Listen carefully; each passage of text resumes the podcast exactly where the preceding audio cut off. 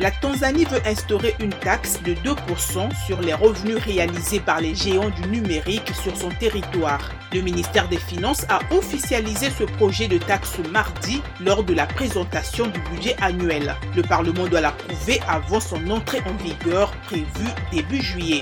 Le Nigeria envisage de faire appel après avoir perdu un procès à Londres contre la banque américaine JP Morgan. Abuja réclame 1,7 milliard de dollars de dommages et intérêts à la dite banque pour un accord pétrolier contesté en 2011 impliquant l'acquisition d'une licence de prospection d'un bloc pétrolier par Shell et Eni.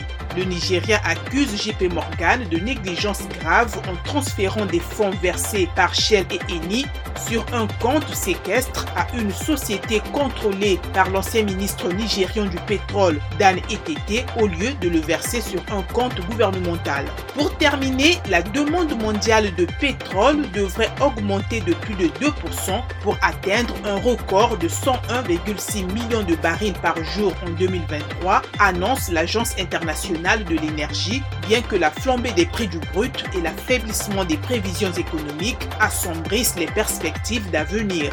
L'approvisionnement est limité en raison des sanctions imposées à la Russie.